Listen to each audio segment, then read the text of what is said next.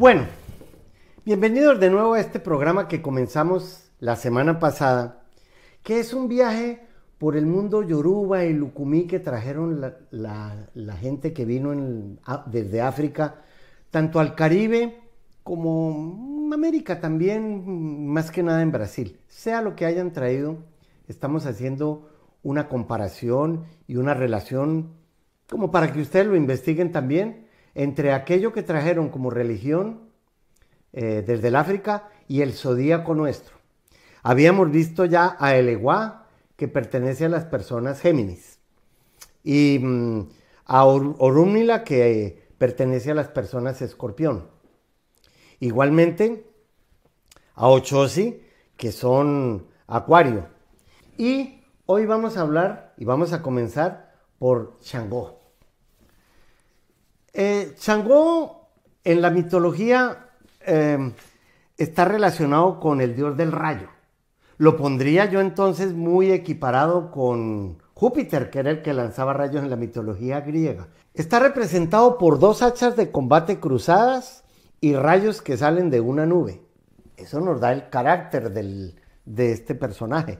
Pero él rige desde el firmamento, en el cosmos, en el cielo, llamémoslo así, mientras que los otros dioses son de la tierra o debajo de la tierra.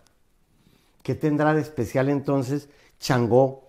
Porque si, si los demás están bajo la tierra, pues él se enfurece y hace rugir la atmósfera lanzando sus rayos, lo mismo que hacía Júpiter en la mitología griega.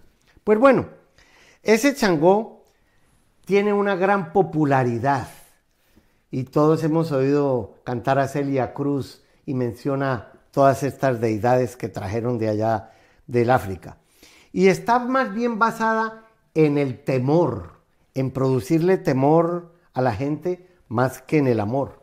Sin embargo, al pasarla a la religión católica, digámoslo así, y buscar un, complemento, a Changó lo relacionan con Santa Bárbara. Santa Bárbara bendita, cantan por ahí.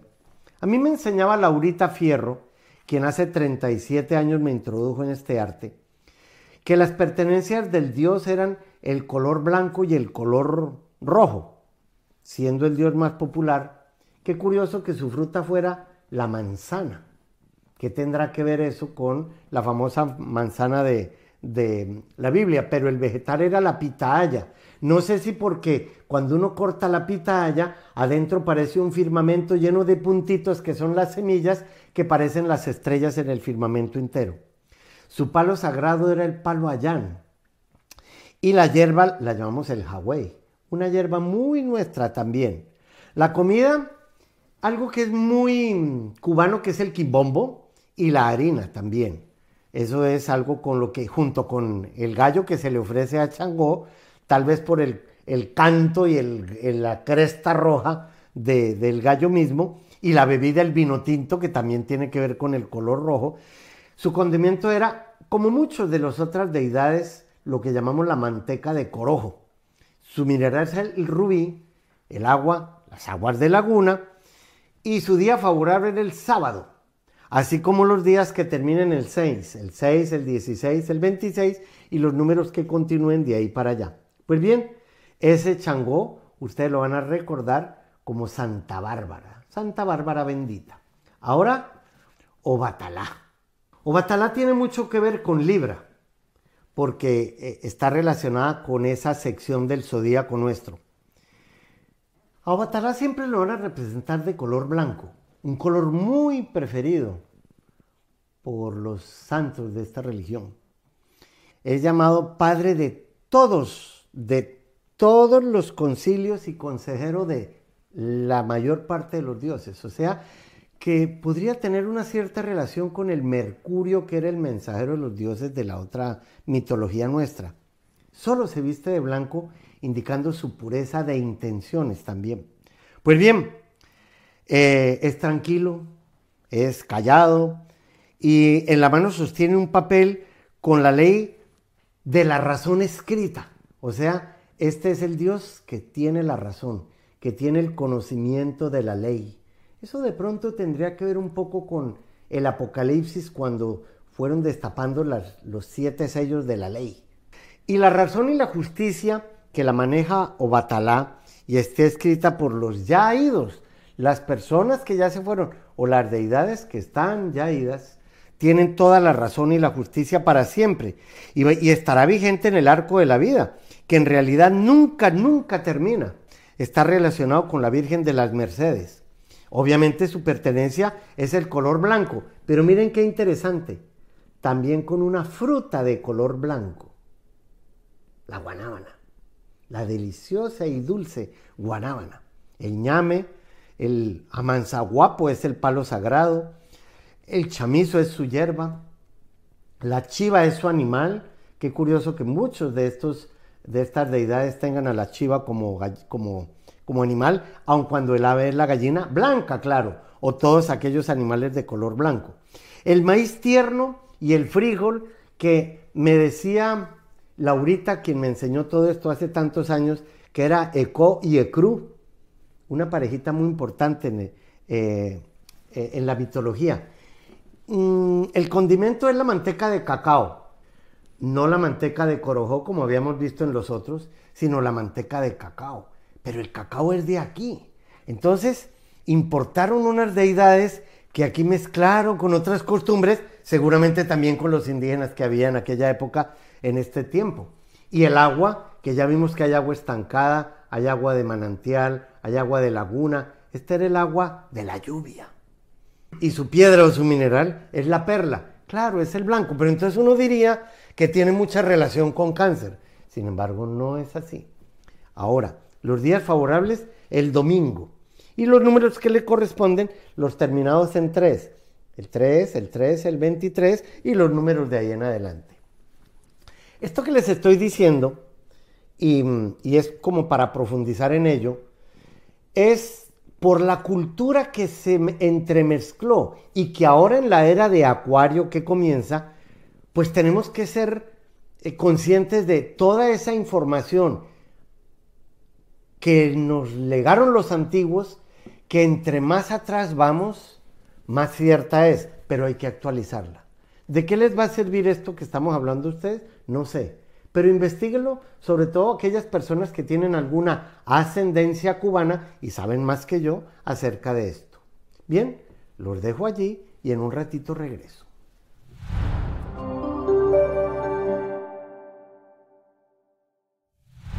Bueno, mis queridos mm, carneros y carneras, ¿por qué se les habrá trasladado el zodíaco ahora al sector de las búsquedas espirituales, de los viajes, de dirigirse a otra dirección y una luna que desde Leo los está favoreciendo para encontrar la parte económica como en temas más grandes de los que están haciendo ahora. Mm, si es con salud, es a través de sistemas de salud y hospitales. Y si es a través de la economía eh, con temas internacionales, todo aquello que tenga que ver con eh, idiomas, universidades, doctorados, maestrías, les conviene. Oigan, Venus está ahora en conjunción con Urano en Tauro y Venus rige a Tauro. Le encanta estar ahí. Tal vez eso les pueda traer un poco de sanaciones emocionales, pero no. Sí, sí, los puede traer. Pero digo, ¿por qué no? Porque lo que más importante tienen ahora ustedes los Tauro son los logros económicos, las metas profesionales a las cuales quieren llegar. Sí. Venus rige a Tauro y tiene que ver como con la tranquilidad, la paz, la armonía, con lo material, porque el Venus que rige a Libra es con lo emocional. En este caso es sentirse más seguros y tener más seguridad material. Y Urano que, está en esa conjunción, pues les, también les puede dar más libertad, independencia y progreso, aun cuando a Urano no le gusta mucho estar en Tauro, hace una posición que se llama caído. O sea, las, las finanzas se irán mejorando, no a la velocidad que quieren ustedes, porque Tauro es lento y pesado, pero se van a mejorar. O ya lo están haciendo. Géminis, oigan, Géminis no tiene ningún factor ahí ahora. Eh, pero ¿qué será lo que tienen que resolver de su pasado? Deberían mm, reflexionar acerca de mm, tal vez respuestas que dieron muy rápido o situaciones que no están conclusas ya, que dejaron abiertas con otras personas o con grupos de gente y eso hay que solucionarlo antes del 10 de marzo. No tengo ni idea de qué les está diciendo el zodíaco porque no conozco a todos los Géminis, pero antes de que el futuro les entre, que eso es eh, no aún, pero ya casi en dos meses lo tienen, hay que arreglar situaciones con leyes, con abogados, con hermanos, papeleos inconclusos. Cáncer sí está empezando un ciclo em, que tendría que ver con negocios e inversiones o en la bolsa o en bienes raíces o ese tema que muchas personas usan de comprar casas, remodelarlas y venderlas, porque a cáncer le conviene, le, le interesan mucho mm, las antigüedades, estoy tratando de decir, casas que haya que remodelar. Pero em, también si alguno de ustedes tiene que ver con Mm, inversiones que tengan en el extranjero, sería bueno salir de ellas, vender lo que haya en otras partes e invertir donde ustedes están viviendo. Mm, voy a dejarlos ahí con esa idea. Y en un ratito regreso para continuar con el programa. Ya vuelvo.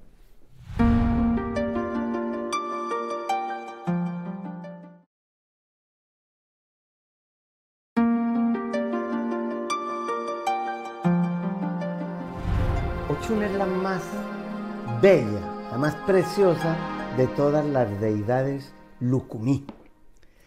Tal vez por eso en la mitología, ah, relacionándola con, con el zodíaco, es la Virgen de la Caridad del Cobre. Mírenla ustedes en la pantalla. Qué linda se representa Ochun, con su color amarillo, ámbar y coral. Es la patrona de los amantes que para los que también sabemos de tarot, pues debería ser la carta de Géminis, que es la de los amantes, pero no vamos a mezclar tarot con astrología y, los dioses Lucumí, no. Aquí esta es una mujer guerrera, que se representa también con cinco flechas, dentro de cinco aros, Oea, que son las flechas, y Oruca, que son los halos, que son de ese metal amarillo. Y las flechas, claro, están conectadas con esa estrella de cinco puntas que representan los ramales de un gran río africano que era el río Ochun, precisamente, allá en África, y que están controlados por los aros para que ningún enemigo pudiera penetrarlo, como una gran muralla que hay allí. Esa estrella de cinco puntas, que si ustedes cortan una manzana no verticalmente, sino horizontalmente por toda la mitad, van a ver que forma una estrella de cinco puntas, es eh, la figura perfecta el vitriolo que representaba Leonardo da Vinci. Pero aquí no tiene que ver con el vitriolo. Aquí es la estrella de la gracia suprema de la diosa, a quien la unión de la fe de sus hijos, pues las hace, la hace tan poderosa. Por eso es una diosa muy preciada. Y esa corona que a veces tiene, que representa esas cinco puntas, pues nos está hablando de esa gran sabiduría. Su fruta es una fruta que ya yo estoy cultivando allá en tierra adentro, en el Cauca, que es del color de ella. Es una fruta cubana, se llama canistel, deliciosa. La vine a probar aquí, en un, aquí en Miami, en un jardín de frutales y especies que me encontré cuando me llevó a pasear mi amiga Sari Cubantes. El canistel es delicioso. El vegetal es la calabaza. Y el palo sagrado, tal vez por lo de los amantes, es el palo de rosa o la rosa como tal. Su flor, ah, pues el girasol, el que es amarillo, el que nos habla siempre del esplendor y la belleza. y como los chivos tienen que estar ahí, el chivo capón es el animal de esta eh, ochun, aun cuando la gallina es suave. En la comida, yo no sé qué tienen que ver en el plato las espinacas y los camarones que mi maestra santera me llamó, me, enseñó a decir o chin chin. ¿Quién sabe? No, no soy muy experto en ese idioma. La bebida tiene que ver con la manzanilla, que también es de color amarillo. El condimento, yo diría más que el condimento, eh, el sabor más amarillo de todos, la miel, que es ámbar amarillenta, como los colores que tiene la diosa en la figura que se ve. El agua es la del río, el día favorable es el sábado, y esos números favorables son el 5, el 15, el 25 y el 35, por si alguno de ustedes nació en un día terminado así. Claro, del 25 para adelante ya son 35 y así sucesivamente los números que le corresponden. Pues bien, dedíquense a la Virgen de la Caridad del Cobre, que también es de color amarillento y por eso representa a la diosa. En un ratito regreso para continuar con los tres que nos faltan. Ya vuelvo.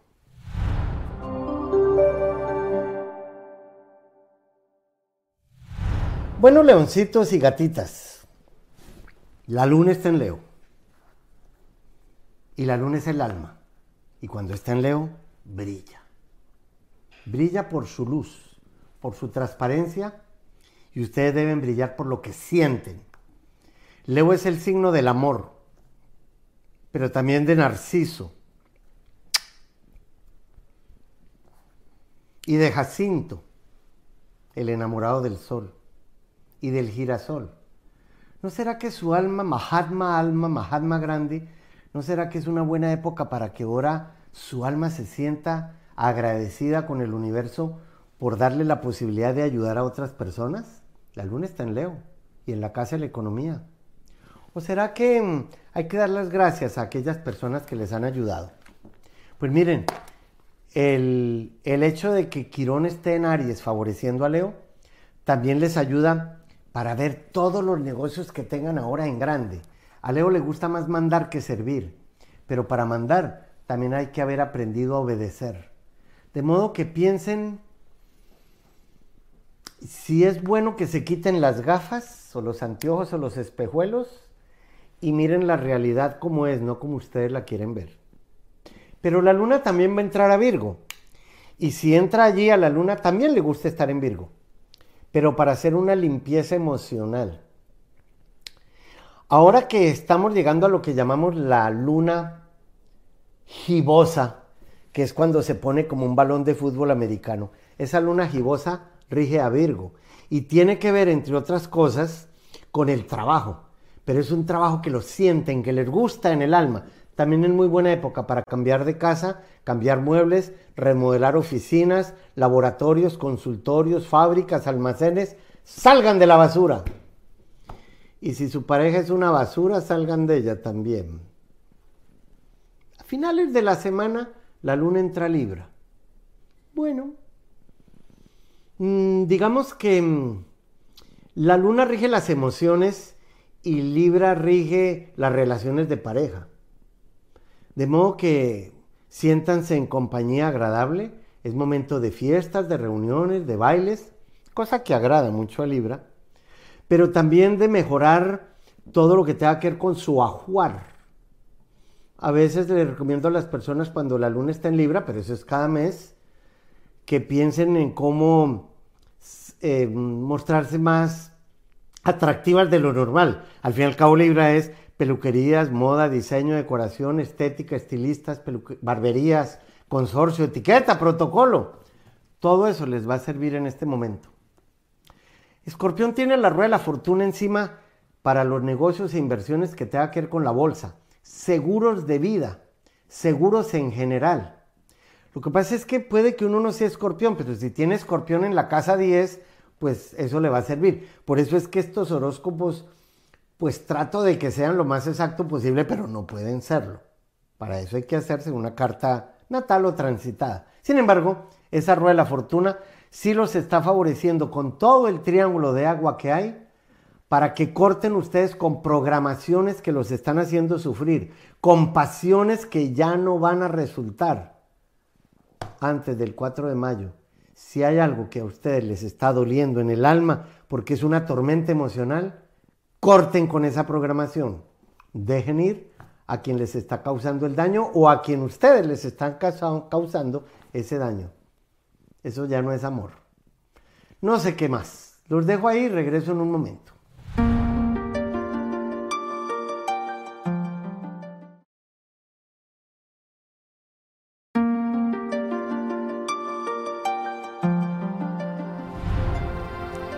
Dentro de las deidades femeninas del panteón Lucumí, Yemayá es demasiado famosa. Tiene relación con las personas nacidas entre el 24 de agosto y el 23 de septiembre, que sería Virgo, la Virgen, la monja, la enfermera en el zodíaco nuestro. Y por eso Yemayá también está relacionada en la religión católica con la Virgen de la Regla. Pero ¿quién es Yemayá? Mírenla ustedes ahí en la imagen es la diosa de las aguas, la primera madre en el mundo lucumí, que también era la primera criatura que, digamos, nació en la tierra de la unión de dos dioses muy importantes en el, arco divino, que eran Obatalá y Oduduá. De Oduduá no vamos a hablar, pero Obatalá ya lo hemos visto. Fue precisamente a Yemayá, digamos, a quien le quedó encomendada la tarea de la población. Así que va a contraer matrimonio con su hermano Angayú, que precisamente es para las personas que nacemos del 22 de diciembre al 20 de enero. Eso es así, agua y tierra. Su signo, miren, el signo está representado por el sol que vemos ahí al fondo también y la luna, que significa como la vida en el planeta.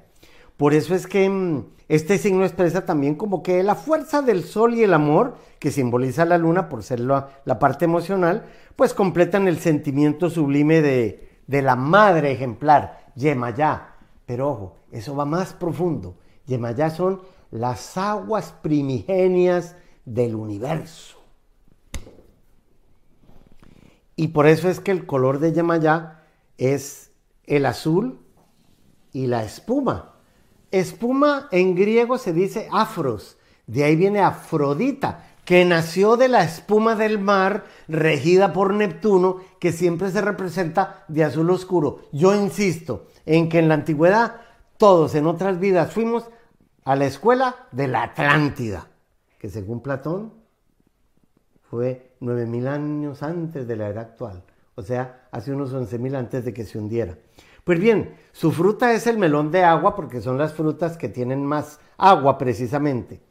El, vegetal es el frijol de carita. El palo sagrado es el palo jobo. Eh, la hierba, una que llaman cucaracha. El animal es el carnero, eh, un poco más allá del chivo o diferente, pero suave también es el gallo. Y los chicharrones y la mariquita es la comida de ella. Mariquita debe ser también como el plátano. Y los chicharrones, pues, lo que acabo de mencionar. Y la cáscara de piña y el maíz tostado, que es lo que los yumí llaman, los llaman chequete, es su bebida preferida. El condimento ya no es el, el jugo de caña, es el melado de caña, un poco más espeso, como el que a veces le echamos al queso. Su mineral, pues siendo el azul, es el agua marina. Y el agua obviamente viene a ser el agua del mar.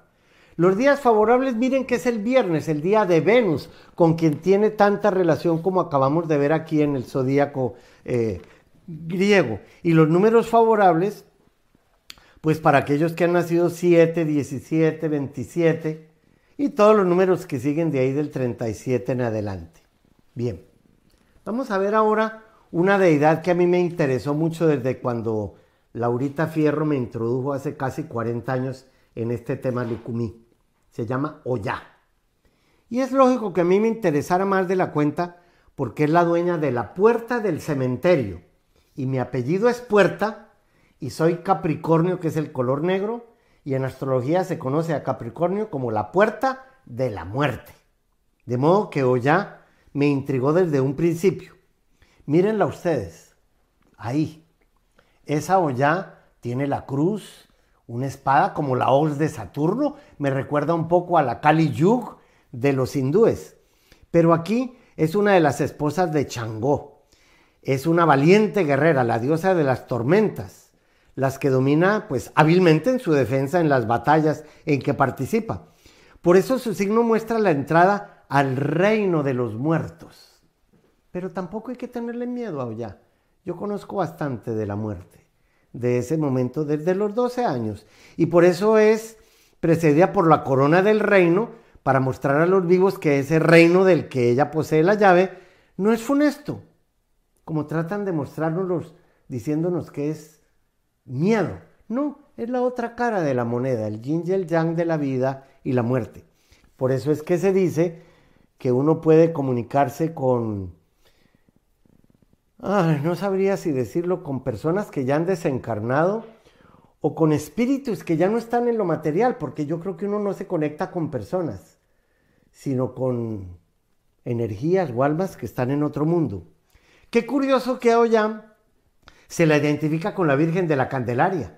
Y todas estas vírgenes son bien importantes para eh, las personas especialmente que tienen ascendencia cubana. ¿Cuál es el color de la, de la diosa? Uno diría que el negro, pero no. Es ese que ven ahí, el carmelita rayado como en varios colores, que representa más la tierra a la cual vuelve el, muerto porque de allí salió. La fruta es el caimito, que es una fruta pegajosa en los labios, deliciosa, que uno tiene que comerla con cuchara porque si no se embadurna, pero su vegetal es la berenjena. Qué curioso, había que estudiar más profundamente cuál es el simbolismo. Y el palo sagrado es uno que llaman sabelección. Su hierba es el manto. Su animal tiene mucho que ver con Capricornio, que es la chiva, y su ave es la gallina. Y la comida, miren, le pueden dar frijol carita, cocinado con cáscara al baño María. Eso me lo enseñó Laurita y se llama ecruaró. Yo no soy chef lucumí, pero para quienes hacen ritos a estas deidades o se conectan con ellas, pues es bueno que lo sepan. Su, condimento sí vuelve a ser la manteca de corojó y la bebida ese chequete del que hemos venido hablando. El zafiro estrella es el mineral, el agua también es la de lluvia, el día favorable es el miércoles, el día en que yo nací, algo tengo que ver con allá. Y los números para aquellas personas que nacieron el 9, el 19, el 29 y de ahí en adelante los 9 que terminen hasta el infinito. Nos queda una última deidad dentro de las que vamos a ver. Se llama Babalúaye, que corresponde a las personas nacidas del 23 de noviembre al 21 de diciembre.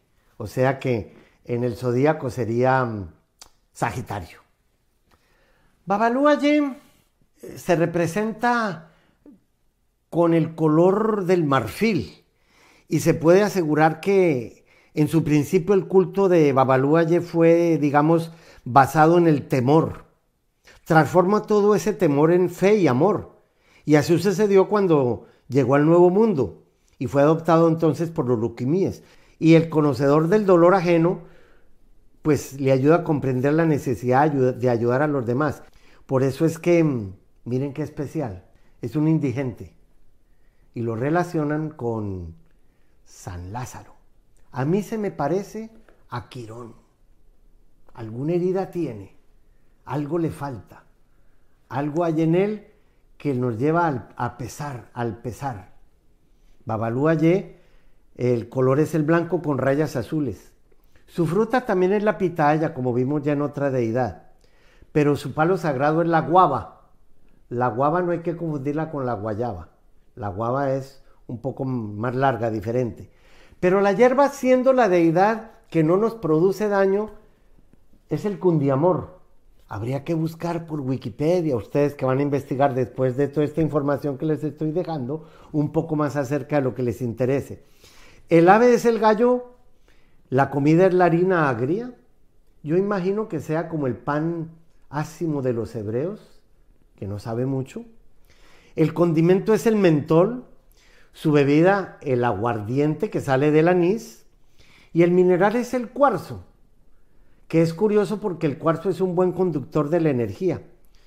Su agua es la de la laguna, el día favorable el domingo y los números favorables para aquellas personas que nacieron en días 10, 20, 30 y de ahí en adelante todos los ceros, 40, 50 y así sucesivamente. Este programa ha sido para mí muy placentero recordar tantas cosas que me enseñó mi maestra Laurita, que ya murió hace mucho tiempo, pero que me dejó una enseñanza que equiparándola con el zodíaco nos da a pensar que en el principio todos éramos uno y todo el conocimiento tiene una sola raíz y se abrió a las distintas culturas. Bien, los dejo allí y regreso en un momentito.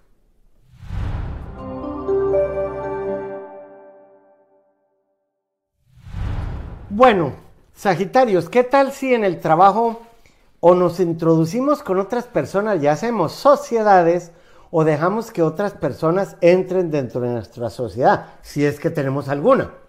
Está muy bueno porque Aries con Quirón, que es el centauro de Sagitario, y la luna desde Leo, les está haciendo un triángulo de fuego. Y ese triángulo de fuego es para liberar la energía que está contenida en una dirección determinada. Sociedades, matrimonios, amistades íntimas que les ofrecen, escúchenlos, porque ustedes son muy buenos guías y con la mente superior y abierta eh, tendrían que dejar un poco eso de prometer con todos para quedar bien y comprometerse con todos para quedar bien. Ojo, Sagitario lo rige Júpiter, que a veces peca de excesos son expansiones y está muy bueno lo que están haciendo ahora en la vida, pero hay que ser más realistas, porque es tan malo ser pesimista como ser optimista. El punto medio es ser realista. Eso les corresponde ahora.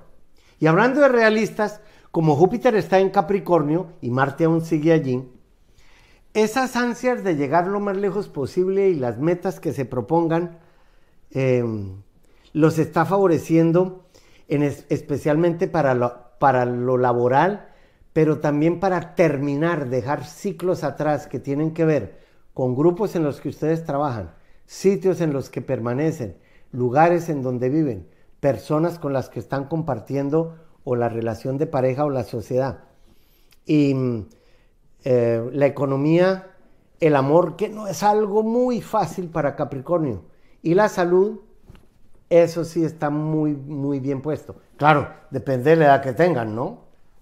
Porque si tienen ciertos años, Capricornio rige huesos, rodillas y eso empieza a traquear de vez en cuando. Pero bueno, recuerden que estamos en nuestro año hasta el 18 de diciembre de este año para ir lo más lejos que puedan. Las aspiraciones que tengan se pueden cumplir mucho más fácil ahora.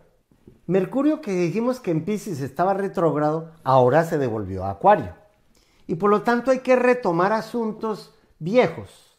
De pronto acabar con temas que no nos están dando comercialmente ningún resultado, porque Mercurio rige el comercio. O sea que es una época de reflexión y de reevaluar em, no solamente la parte económica, sino también con quienes estamos involucrados, porque como Acuario rige gremios y sociedades o grupos o mm, eh, sindicatos inclusive, Mercurio va a estar retrógrado hasta el 10 de marzo. Ya no falta mucho entonces. Eh, ¿Les queda algún tiempo para reflexionar acerca de documentos o papeles que están mm, sin resolver o mm, cuestiones legales que no les han definido? Ya casi, ya casi. Pero mientras esté retrógrado, mm, no trasteos, no mudanzas, ya casi. Llegamos al 10 de marzo que se pone directo. Hay una linda conjunción entre el Sol y Neptuno en Pisces. Hablamos en un programa anterior que las pandemias las rige Neptuno y las rige Pisces y la casa 12. Pero en esta oportunidad, como Neptuno está en Pisces al lado del Sol, el Sol es la vitalidad, el Sol es la luz. Ustedes los Pisces deberían considerar que es aquello que les ha dolido o en el alma o en el cuerpo o que les duele de otras personas por verlas en situaciones que ustedes no pueden ayudar. el sector del zodíaco que más tienen favorecidos ahora son las búsquedas espirituales, pero también todo aquello que tenga que ver con negocios del arte, el cine, la cinematografía, la misma fotografía, em, negocios que tengan que ver con líquidos también, incluyendo si algún Piscis venezolano me está oyendo y tenga que ver algo con el petróleo, está muy favorecido ahora. No importa lo que esté ocurriendo en Venezuela. Pero como tengo que hablar de todos los temas de Pisces, pues también de pronto es el momento de salir. Algunos de ustedes de momentos que los han tenido recluidos en sí mismos sin ver la luz. Y aun cuando no es el año de los Piscis, Júpiter desde Capricornio les está diciendo que corran las cortinas, que vean la vida de otra manera. Júpiter antiguamente regía Piscis y es el ver, pero dentro de ustedes. El vaso ahora medio lleno. Y bueno, ya regreso, no se vaya.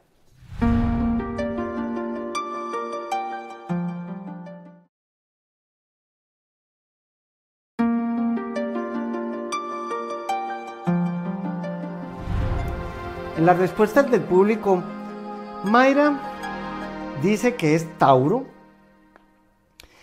eh, y está comenzando un negocio de ventas, que si tendrá éxito en esto o debe intentar en otra cosa. Pues mira, te aconsejo algo, Mayra. Como eres Tauro, que rige el dinero, pero ahora Urano está en Tauro y Urano rige la tecnología, te aconsejo que hagas negocios por internet. Vender, ofrecerte, lo que haya que hacer tiene que ser por las redes. Construye una página web, date a conocer de la mejor forma posible. Eso lo puedes hacer y ojalá lo hagas antes del 4 de mayo de este año. Bien, vamos ahora con Nena. Nena es Libra. Nació a las 8 de la noche y por lo tanto es Libra ascendente Tauro. Pregunta por la transformación espiritual, por la expansión de la conciencia. Oye, qué buena pregunta. Pero si eres ascendente Tauro, Tauro no es un signo muy espiritual. Ojo con lo que digo. Gautama el Buda era Tauro. Y nos enseñó que el origen del dolor es el apego a lo material que es Tauro. O sea que tu búsqueda espiritual tiene que ver con lo material, pero también tendría que ver con que no te duela tanto los apegos que vas a tener que dejar ahora, o materiales o emocionales, porque recuerda que Libra es el signo de la relación de pareja. El 4 de mayo comienzas un exquisito momento para la evolución espiritual y tienes de plazo hasta noviembre del 2021 para realizar una primera parte de esa búsqueda espiritual. Adriana me dice, Mauricio, tengo una propuesta de negocio con mi cuñada que es Capricornio. ¿Este emprendimiento me conviene? Pues no sé qué negocio sea, pero al menos me da la fecha de la cuñada. Y estamos en el año de nosotros los Capricornio. De modo que al que buen árbol se arrima, pues arrímate a Capricornio, porque Júpiter está ahora en ese signo. Si ella va para arriba, al menos algunas migajas tuyas o de ella te pueden servir. Tienes de plazo todo este año para saber si esa cuñada y el emprendimiento que tiene efectivamente te sirven. Pero primero, de aquí al 4 de mayo de este año. Guadalupe Hernández, que es Sagitario, que nació en Sonora, dice, por favor, ¿me puede orientar sobre mi vida laboral? Pues fíjate bien, Sagitario siempre tiene que ver con la flecha que viaja más lejos, a otros, a otros países, o con temas de importar, exportar o comercio al por mayor. Y tienes una ventaja. Tienes 60, has nacido en el año 63 y nadie le pone atención a los 55 y medio y 56 años de edad. Es una época excelente y fundamental en la vida para ser más libre e independiente, pero te tocaría hacer una gran revolución.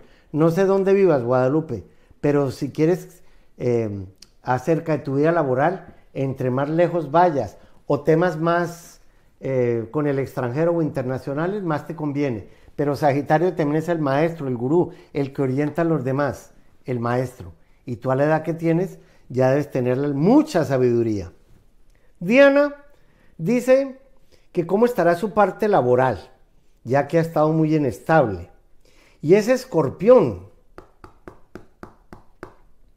Y si es escorpión y de pronto ascendente cáncer, pues mira, mm, yo te diría que todo aquello que tenga que ver con trabajos sociales, con sentirte como que los demás te agradecen el hecho de estar viva, te puede servir, pero no sé, tendría que hacerte toda tu carta porque es que cáncer y escorpión son dos signos de agua, ambos tienen tenazas, ambos son intensos.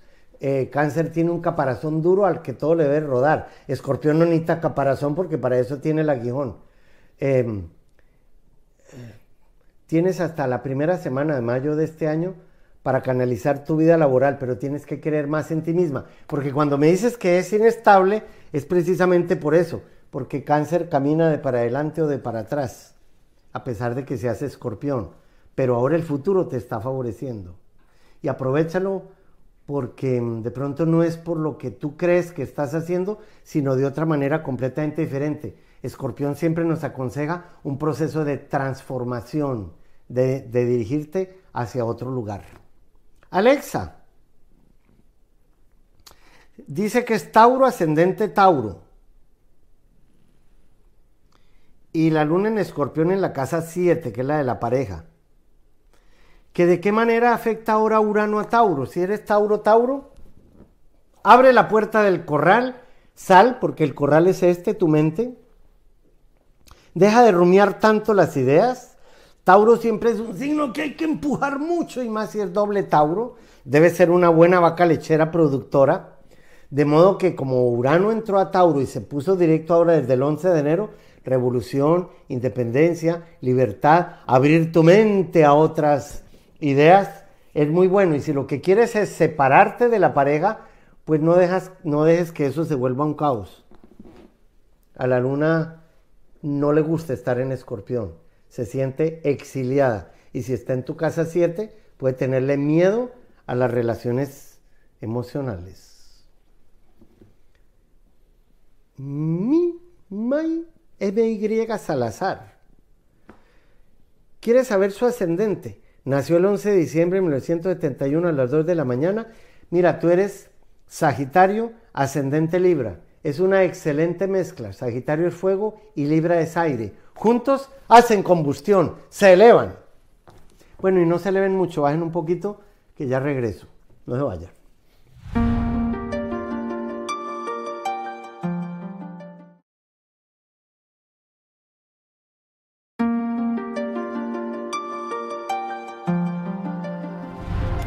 Pues bien, todo este tema que hemos visto en, los programas acerca de eh, el Panteón Lucumí y otras cosas que he investigado a lo largo de los años, desde cuando a los ocho años me dediqué al estudio de la mitología, ocho años,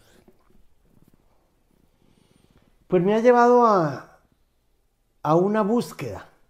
Y recuerdo hace 42 años cuando estaba con mi amigo Roberto Restrepo, en Perú, en un pueblito llamado Yucaya, Yucay, que se me vino una idea a la cabeza y le escribí en algún libro que, de los que he publicado que se llama La historia del viejo niño.